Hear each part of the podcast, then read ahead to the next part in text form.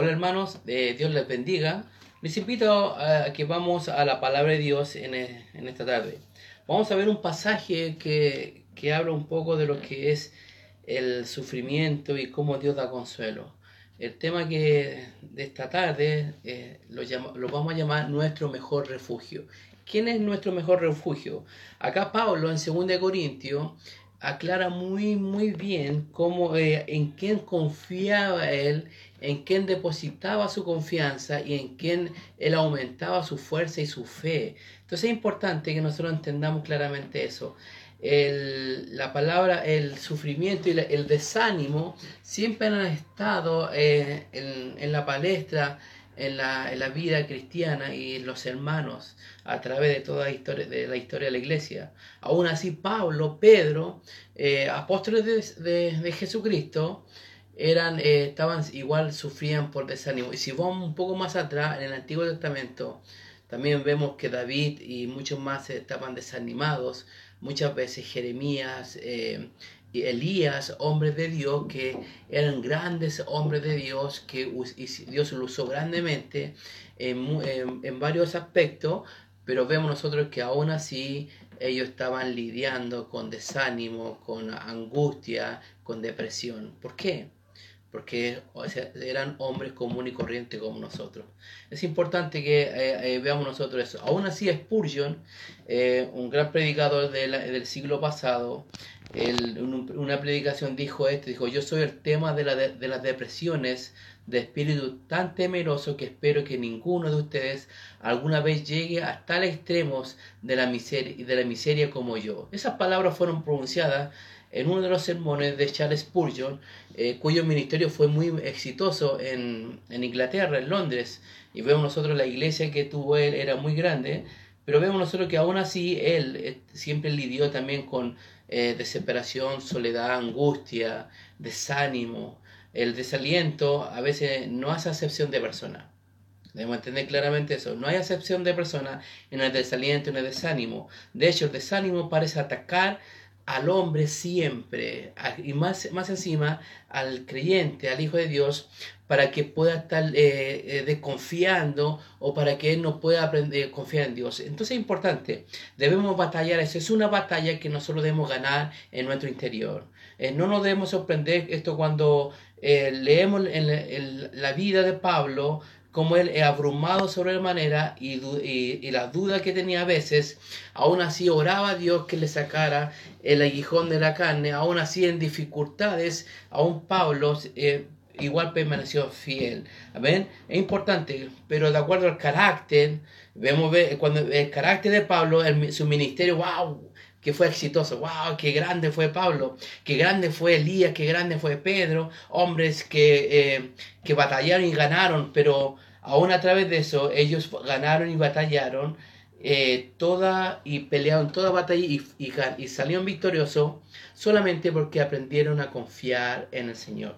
Entonces aprendieron a refugiarse en Cristo. Es lo que nosotros debemos entender claramente, aprender a refugiarnos en Él. Y aquí Pablo, en, la, en esta carta, en, en 2 Corintios, en el capítulo 1, habla algo muy claro acá, cuál fue el secreto de su victoria Pablo estaba experimentando presión y pruebas, desaliento, sufrimiento, pero su gran secreto era Dios. Su gran, eh, su gran apoyo, su gran refugio era el Señor. Eh, cuando nosotros eh, cuando nos encontremos desanimados y listos para salir arrancando, lo más claro, y esto, y esto debemos estar lidiando siempre, debemos, debemos estar batallando, enfocarnos en el Señor. Enfócate en el Señor que eres tu mejor refugio. Miren, capítulo 1 de 2 Corintios, versículo 3 dice, bendito sea el Dios y Padre de nuestro Señor Jesucristo. Dice, Padre de misericordia y Dios de toda consolación. Pablo vemos acá algo muy claro. Bajo su propia experiencia, que fue difícil de Pablo, nos dice cómo podemos encontrar el aliento, cómo podemos encontrar ese refugio que necesitamos. ¿Cuál es nuestro mejor refugio? Acá vemos nosotros que Pablo habla claramente algo. Lo primero, debemos recordar que Dios está en nosotros, con nosotros. Eh, Dios está contigo. Y acá en el versículo 3 dice, bendito sea el Dios y Padre de nuestro Señor Jesucristo, Padre de misericordia y Dios de toda consolación. Desde luego no podía eh, eh, Pablo alabar a Dios acerca de sus circunstancias, pero podía alabar a Dios porque Dios estaba en control de las circunstancias. Pablo había aprendido a adorar a Dios, que era un factor importante en los logros de sus victorias sobre el desánimo y la depresión y el desaliento. Alabando, adorando a Dios y orando a Dios son las cosas que cambian en nuestra vida. En nuestra vida espiritual debemos nosotros fortalecer nuestras vidas espirituales ahora que estamos viviendo momentos difíciles como en las circunstancias de ahora. Pero es importante, veamos la palabra esta, bendito sea el Dios, eh, dice, eh, sea el Dios y Padre de nuestro Señor Jesucristo. Pablo habla esta frase muy clara, bendito sea Dios. Acá vemos nosotros, esta palabra se encuentra tres veces en el Nuevo Testamento. Y, la, y, y dos que habla Pedro, Pablo y una Pedro. En Efesios 1.3, Pablo alaba, adora a Dios, alaba a Dios por lo que hizo en el pasado, cuando Él nos escogió en Él y nos bendijo con toda bendición espiritual. Y Pedro eh, alaba a Dios, dice bendito sea el Dios, ¿por, ¿por qué? Por las bendiciones futuras y una esperanza viva. ¿Qué significa? Los dos estaban alabando a Dios por lo que Dios hizo en el pasado y lo que va a hacer en el presente. Pero acá en, Corintio está, está, debemos nosotros estar claros lo que está haciendo el Señor en el presente por nosotros. Es importante. Pablo habla, habla en Efesios, en el pasado, lo que hizo Dios antes de, crear todo, el Pedro en el futuro, la esperanza viva que tenemos, pero Pablo acá en 2 Corintios habla de que debemos estar adorando a Dios en el presente porque Él está realizando la obra en nuestras vidas. Es importante. Entonces debemos nosotros adorar a Dios en nuestras vidas a través de nuestro Señor Jesucristo.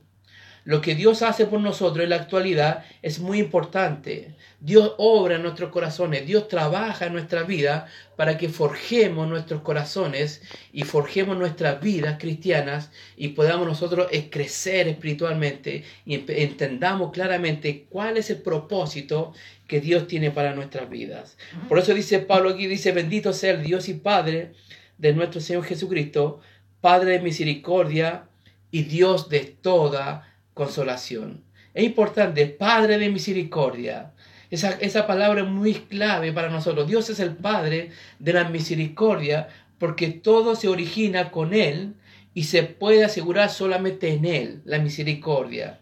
Dios en su gracia, esto es importante, Dios en su gracia nos da lo que no merecemos. La gracia de Dios nos da que no, lo que no merecemos y en su misericordia no nos da lo que merecemos. Esa es la bendición de Dios, que tenemos garantizado eso. Entonces, eh, por la misericordia de Jehová, no hemos sido consumidos lo dice Lamentaciones 3:22. Por la misericordia de Dios no hemos sido consumidos. La Biblia habla con frecuencia de la grande multitud de la misericordia de Dios y que son inagotables, un gran suministro que no se agotan. Entonces debemos nosotros adorar a Dios por eso, por lo que Dios es, por su gran misericordia. Entonces Dios está con nosotros y debes confiar que Dios está contigo. Y la otra palabra dice Dios de toda consolación. La palabra consolación se repite diez veces en este pasaje del versículo 3 al 7. Diez veces esta palabra. Entonces, si una palabra se repite mucho en un pasaje corto, es porque es algo muy importante que nosotros debemos entender, que Dios consuela nuestra vida. Dios nos puede animar a nosotros con su palabra. Dios nos anima por su Espíritu Santo, pero nosotros debemos creer, nosotros debemos aprender a, confiar en Él. Dios obra nuestras vidas, Dios consuela nuestras vidas. Es importante. Cuando, te, cuando te encuentres desanimado debido a las circunstancias difíciles que estás viviendo, solamente tú sabes lo que estás viviendo en este momento. Dios, eh, solamente Dios sabe lo que estás pasando tú. Dios sabe tu desaliento, tu desánimo. Dios, Dios, sabe tu desesperación. Dios sabe tus pruebas. Dios sabe cómo estás siendo tentado. Pero el primer paso que debemos dar es mirar por fe al Señor y darnos cuenta que Él está en control de todo. El segundo paso es confiar en Él. Es importante. El Salmo 121 dice, alzaré mis ojos a los montes, ¿de dónde vendrá mi socorro? El salmista dice, mi socorro viene de Jehová que hizo los cielos y la tierra. Entonces el consuelo viene de Dios, el socorro viene del Señor. Entonces debemos aprender a confiar en Él. Es importante. No solamente Dios está con nosotros, sino que debemos recordar que Dios hace la obra por, a través de nosotros. Dios va a obrar a través de ti. La palabra más usada, acá vemos nosotros que, mire el versículo 4, dice, el cual nos consuela. La palabra más usada es consolación. Dice, eh, el cual nos consuela con todas nuestras en todas nuestras tribulaciones, para que podamos también nosotros consolar a los que están en cualquier tribulación por medio de la consolación con que nosotros somos consolados por Dios. Qué gran versículo este. Porque dice el versículo 5, porque de la manera que abunda en nosotros las aflicciones de Cristo, así abunda también por el mismo Cristo nuestra consolación. Es importante que eh, veamos nosotros esto. Miren el versículo siguiente 6. Pero si somos atribulados, es para vuestra consolación y salvación. Y si somos consolados, es para vuestra consolación y salvación, la cual se opera, dice, en el sufrir las mismas aflicciones que nosotros también padecemos. Y nuestra esperanza respecto de vosotros es firme, pues sabemos que así como sois compañeros en las aflicciones, también lo soy en la, en la consolación. Porque, hermanos, no queremos que ignoréis acerca de nuestra tribulación que nos sobrevino en Asia, pues fuimos abrumados sobremanera más allá de nuestras fuerzas, de tal modo que aún perdimos la esperanza de conservar la vida. Pablo, hablando esto, de que él estaba, había eh, perdido la esperanza de vida, pero mire el versículo 9 dice, pero tuvimos en nosotros mismos sentencia de muerte para que no confiésemos eh, en nosotros mismos, sino en Dios que resucita a los muertos. Entonces, Pablo, en la, en, en la acción, en el momento de vida, en la, adquirió experiencia porque ha aprendido a confiar en el Señor. Mire el día dice, el cual nos libró, está hablando de pasado, el cual nos libra en el presente, y cual aún esperamos que aún nos librará de esta gran muerte. Entonces es importante que Dios nos guarda y nos protege y nos va a librar siempre. Nos libró en el pasado, la pena del pecado, nos libra ahora en el presente, en la vida cristiana, y también lo va a librar cuando venga Él por nosotros. Ya no vamos a sufrir más, ya no vamos a estar más en agonía, no vamos a estar sufriendo, sino vamos a estar con el Señor siempre. Pero mire el versículo 11, cooperando también vosotros a favor nuestro con la oración, para que por muchas personas sean dadas gracias a favor de nuestro, eh, de nuestro por concedido a nosotros por medio de muchos. Vemos Pablo cómo habla acá y debemos recordar que lo que Dios hace por nosotros. Debemos recordar que Dios está con nosotros y debemos recordar lo que Dios hace por nosotros. La palabra acá, consuelo, es muy importante. Pablo se sintió cercano por circunstancias difíciles al Señor. Hay algunos sufrimientos que padecemos simplemente porque somos humanos y sujetos al dolor, las enfermedades, la dificultad de esta vida. Pero hay otros padecimientos que vienen eh, porque somos el pueblo de Dios, somos hijos de Dios. Y, más allá si nosotros estamos sirviendo a Dios. Vamos a tener dificultad, vamos a tener, eh, eh, momentos difíciles. Nunca debemos pensar que los problemas son un accidente. Para el creyente, todo debe tener una, una, una circunstancia. Todo, todo debe tener algo. Y nosotros no es por, no solamente por un accidente. Estás pasando un momento difícil porque a mejor Dios está obrando en tu corazón. Dios está trabajando en tu vida y debes aprender a confiar en Él. Hay tres puntos de vista cuando se trata de las pruebas que, de la vida. Dios tiene el control de las circunstancias. Debemos pensar eso siempre. Dios nos permite llevar las pruebas. Dios nos permite llevar las pruebas para que crezcamos. Para que crezcamos bien. Y Dios nos libra de las pruebas. Es importante. Entonces Dios, es glorificado en nuestras vidas. cuando Pablo narra esto, está hablando que él estaba, había perdido esperanza en el versículo 8, pero confió en el Señor.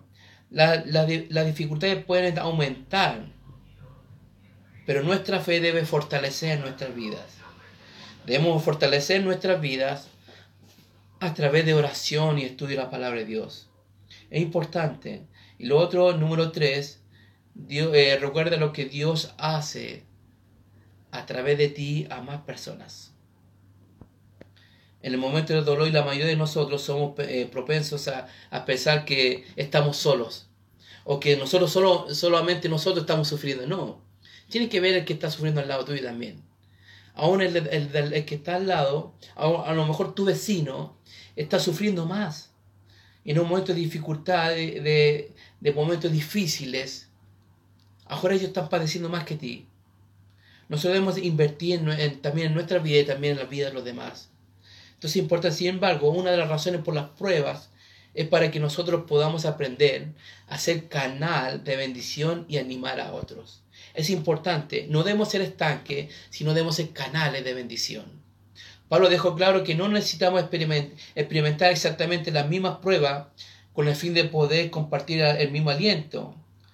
Vamos a experimentar las pruebas que tenemos cada uno. Cada uno tiene sus pruebas, cada uno tiene sus aflicciones, cada uno tiene sus momentos difíciles, pero debemos aprender a confiar en el Señor porque Dios va a trabajar a través de ti. Aún así, Pablo anima a, a, la iglesia para que eh, aprendamos a confiar en el Señor. Por eso dice en el versículo 9, eh, dice, pero viví, eh, tuvimos en nosotros mismos sentencia de muerte para que no confiésemos en nosotros mismos. Entonces Pablo estuvo a punto de morir para que él aprendiera a no confiar en sí mismo, sino en el Señor, que resucita a los muertos. El único, el único que podemos nosotros confiar en momentos difíciles y en la aflicción en el Señor. Aún Pablo a las iglesias en Galacia le habla algo muy claro que nosotros debemos aprender. En Hechos 14, 22 dice, confirmado los ánimos de los discípulos, exhortándoles a que permaneciesen en la fe y diciéndole, es necesario que a través de muchas tribulaciones entremos en el reino de Dios. Dios siempre nos preparará el camino para poder avanzar. ¿Quién es tu refugio hoy día? ¿Quién ¿En quién estás confiando tú? ¿Quién eh, ¿En quién estás confiando? Pablo cuando pide a Dios en, el capítulo 12 de esta misma carta, que le saque ese aguijón, la respuesta era, bástate mi gracia. La respuesta para nosotros en momentos difíciles es que debemos nosotros conformarlo con la gracia de Dios. En Hebreos 4:16 dice algo muy importante que debemos estar haciendo para poder confiar y ver que Dios es nuestro refugio. Acerquémonos pues confiadamente al trono de la gracia para alcanzar misericordia y hallar gracia para el oportuno socorro. Aprendamos a confiar en Dios. Aprendamos a, entregar nuestra, eh, nuestra dificultad a Dios. ¿Quién es nuestro refugio? ¿Quién es tu refugio en esta hora? ¿En quién estás aprendiendo en refugiarte? ¿Dónde estás refugiando tú? ¿En tus fuerzas humanas? ¿En tu corazón? en otras personas o en el Señor. Lo importante es fijar tu atención a Dios y no en ti mismo. Recuerda lo que Dios es para ti, el Padre de, nuestro Señor Jesucristo, Padre de misericordia y Dios de toda consolación. Recuerda lo que Dios hace por ti, eh, que Él es capaz de manejar tus pruebas y hacer que funcionen fuera para bien y para la gloria suya. Por último, hay que recordar lo que Dios hace a través de ti y dejar que te use para hacer un estímulo para los demás.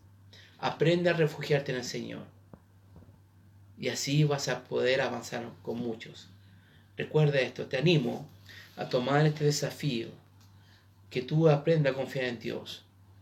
Cuando estás desconsolado y estás desesperado, ora a Dios, recurre a Dios, recurre al trono de la gracia es importante que nosotros aprendamos a confiar en Él. Así como David y muchos más aprendieron a confiar en el Señor nosotros debemos también aprender a confiar en Él. Es importante. Cuando José pasó las dificultades cuando era joven, fue vendido por sus hermanos, tuvo esclavo en una casa de Potifar, estuvo preso, pero aún así él confiaba en el Señor. En las aflicciones, en las dificultades, aprendió a confiar en Dios. Pero ¿cómo salió todo? Fue el segundo en Egipto, porque Dios lo usó, Dios lo usó así. Daniel, siendo esclavo, siendo prisionero en Babilonia, siempre decidió confiar en el Señor. Pero su propuesta partió en su corazón. En nuestro corazón debe partir la, la propuesta de poder ver a Dios como nuestro refugio y no cualquier cosa de este mundo. Recurre a Dios, busca a Dios siempre y te animo tomar ese desafío. Amén. Dios te bendiga.